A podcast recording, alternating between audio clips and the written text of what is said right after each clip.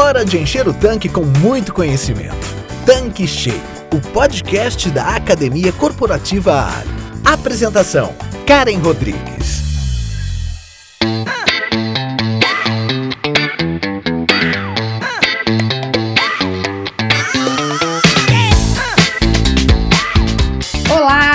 Seja bem-vindo, seja bem-vindo ao Tanque Cheio, o podcast da Academia Corporativa Ali.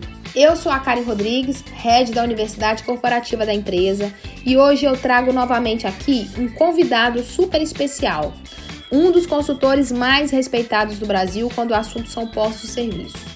Eu estou com Marcelo Borja para falar sobre os principais desafios que os revendedores têm enfrentado recentemente. Não é novidade para ninguém que empreender no Brasil é uma tarefa árdua e administrar um posto de serviço não é diferente. Além das dificuldades e particularidades do negócio, nos últimos tempos os desafios vêm se multiplicando não apenas em função da pandemia, mas também por conta de mudanças no comportamento do consumidor, o surgimento de tecnologias, alterações na legislação e novas exigências e restrições no comércio. Com tudo isso acontecendo, praticamente ao mesmo tempo, como fica o revendedor nessa história? Se liga que hoje o tema promete. Ei, Borja, tudo bem? Quanto tempo, hein? Tava sentindo sua falta aqui no Tanque Cheio. Seja bem-vindo novamente. Oi, Karen. Eu também estava com muita saudade. Eu tô sempre ligado aqui no Tanque Cheio. Fiquei muito feliz com seu convite novamente. Uma honra para mim. Olha, e o tema de hoje promete. É verdade, Borja, promete mesmo. Então, bora começar o nosso episódio. Eu queria começar já fazendo uma pergunta, que é a seguinte: os postos de serviços, eles estão passando por uma nova fase, né, que é aprender a lidar com esse novo perfil de consumidor.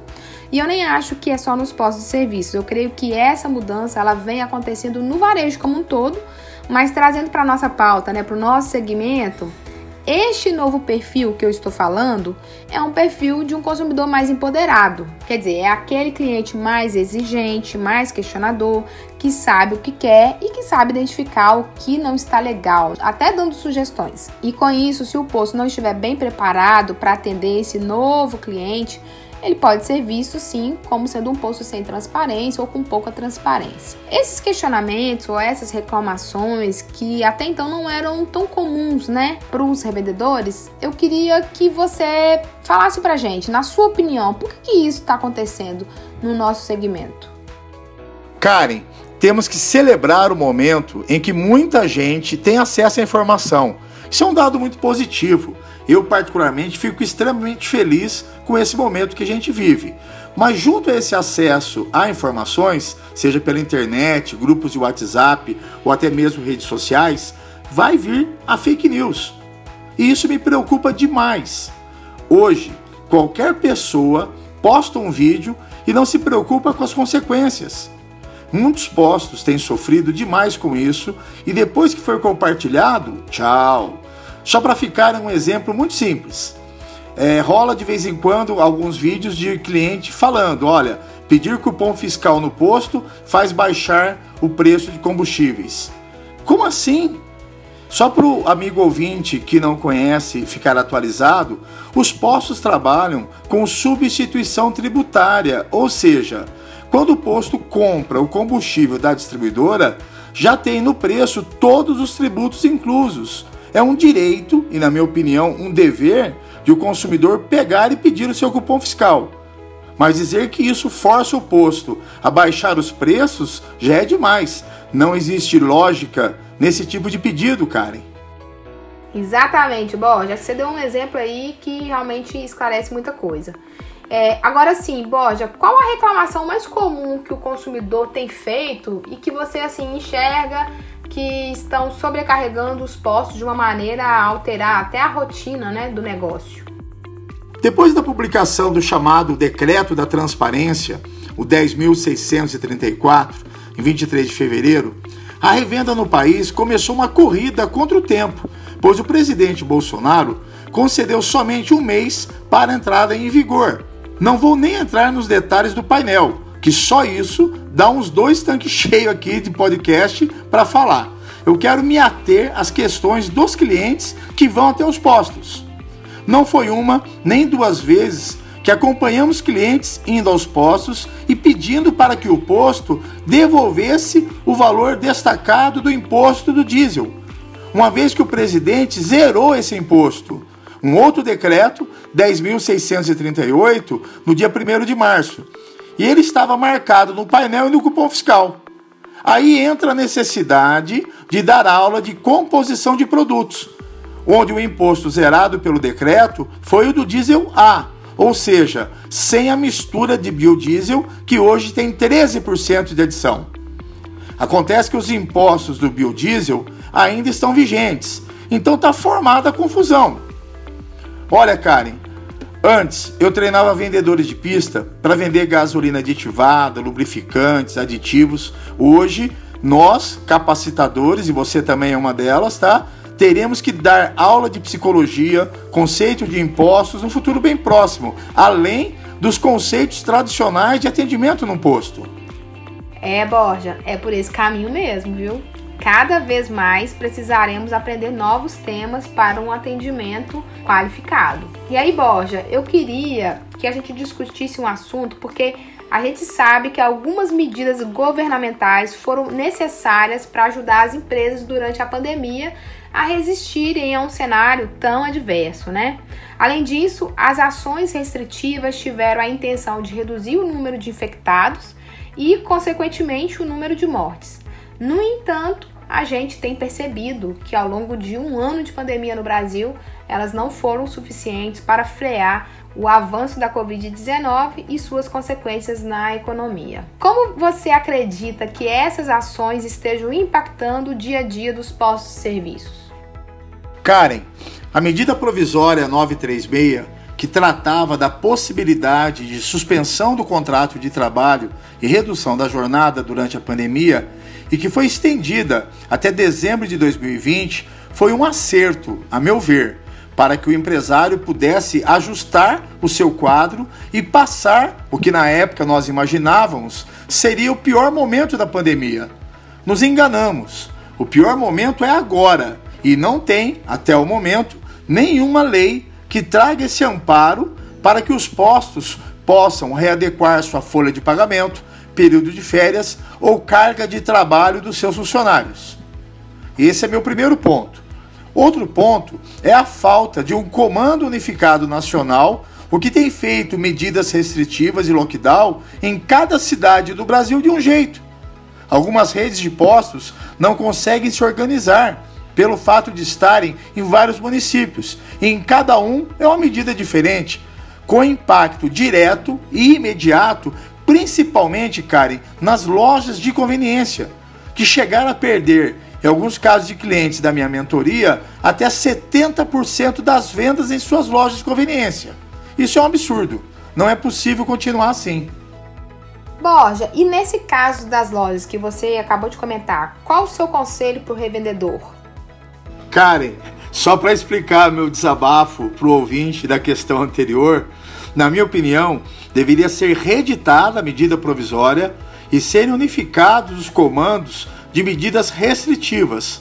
Bom, mas não depende da gente e sim dos nossos representantes. Pontuado aí, vamos às lojas, tá? Minha opinião, revendedor, loja de conveniência, fazer mais com menos.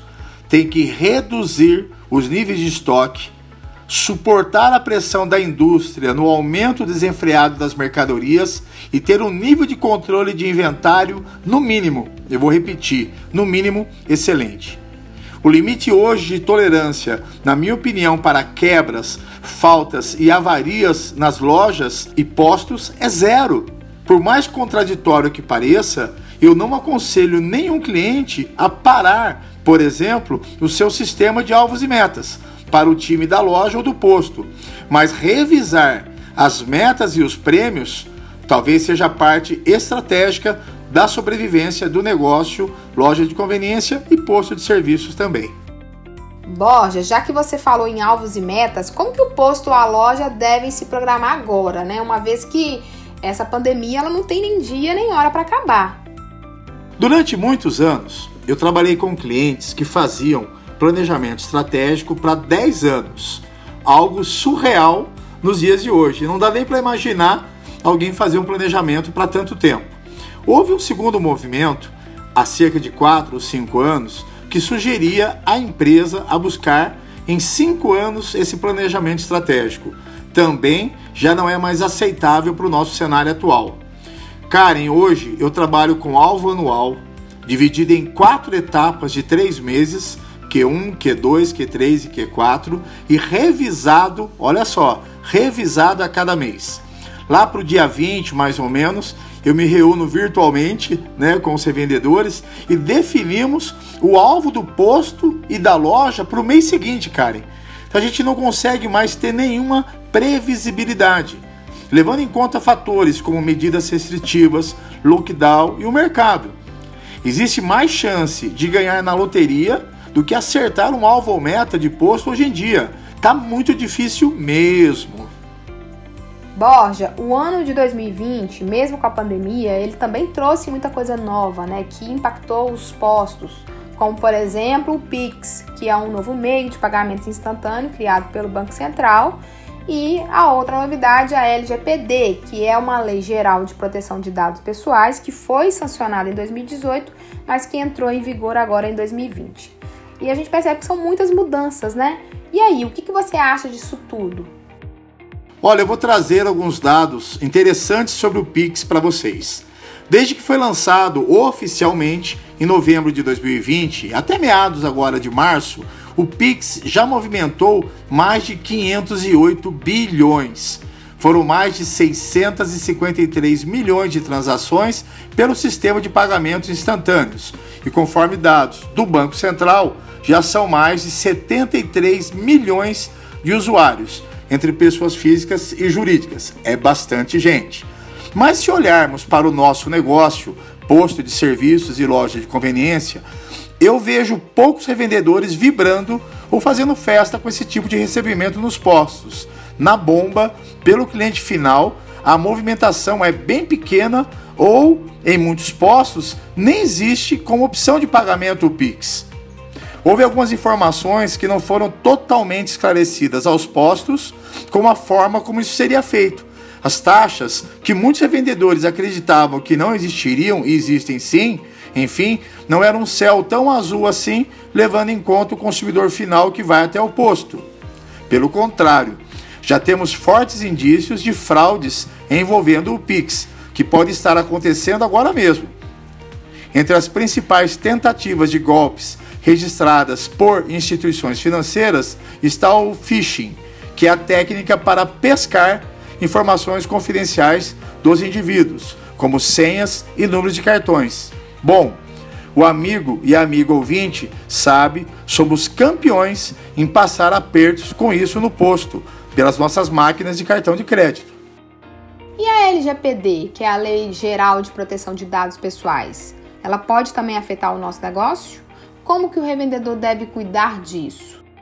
A gestão remota é uma realidade e muitos empresários e seus gerentes não estão presentes diariamente no posto, especialmente no caso de redes com várias unidades, Karen. Ao acessar o sistema do posto da rede de casa, sem que o software de todos os equipamentos estejam atualizados ou de uma rede pública, a vulnerabilidade é maior Portanto, o primeiro ponto que eu gostaria muito de destacar é sobre a segurança dos dados que os postos têm que ter. Olha só, ali passam milhares de clientes e o risco de vazamento das informações pessoais é real. A atualização de software e o uso de antivírus são fundamentais, mas só isso não resolve o problema. Para preservar os dados, cuidados extras são necessários. Por exemplo, sistema de dupla checagem para o acesso aos registros e criptografia das informações. Outro ponto importante está ligado aos programas de fidelidade de alguns postos. A gente sempre quis descobrir quem vai no nosso posto, com que frequência, mas ter os dados e usar de maneira indevida agora pode dar grande dor de cabeça para o revendedor. Borja, e o que fazer, né? Como que a gente prepara agora esse time para esses novos momentos e de certa forma treiná-los para que o cliente tenha informação precisa e assertiva quando for ao posto. Até porque assim, O vendedor de pista, né, o frentista, ele é o primeiro contato do cliente com o posto, com a marca, com os valores daquele negócio. E muitas vezes esse cliente, muito exigente, cheio de informações, pode se deparar sim com um profissional sem essas respostas né, para esses questionamentos dos clientes, naquele momento pelo menos. É isso mesmo? Eu gosto muito de uma frase que eu li no livro O Mundo Mágico da Disney, onde o mentor e fundador da Disneylândia, Walt Disney, dizia: contrate primeiro o sorriso, depois ensina a técnica. Isso funciona muito bem. Só que se o amigo Disney vivesse no Brasil hoje e fosse revendedor de combustíveis, a frase talvez tivesse que ser refeita. Contrate o sorriso, ensine a técnica e vá além do conhecimento comum. Em outras palavras, Karen, teremos que ser multidisciplinares e as sessões de capacitação do time terão que ter noções de mundo, da cadeia de suprimentos como um todo, da formação até de preço, de custo dos produtos, ou seja, ir além do que fizemos por muito tempo. A régua vai ter que subir também no recrutamento e seleção. Se o colega revendedor não fizer isso, ele vai ter que ficar na pista explicando sempre que algum cliente questionar aumento de preços, impostos ou mais uma fake news no nosso negócio.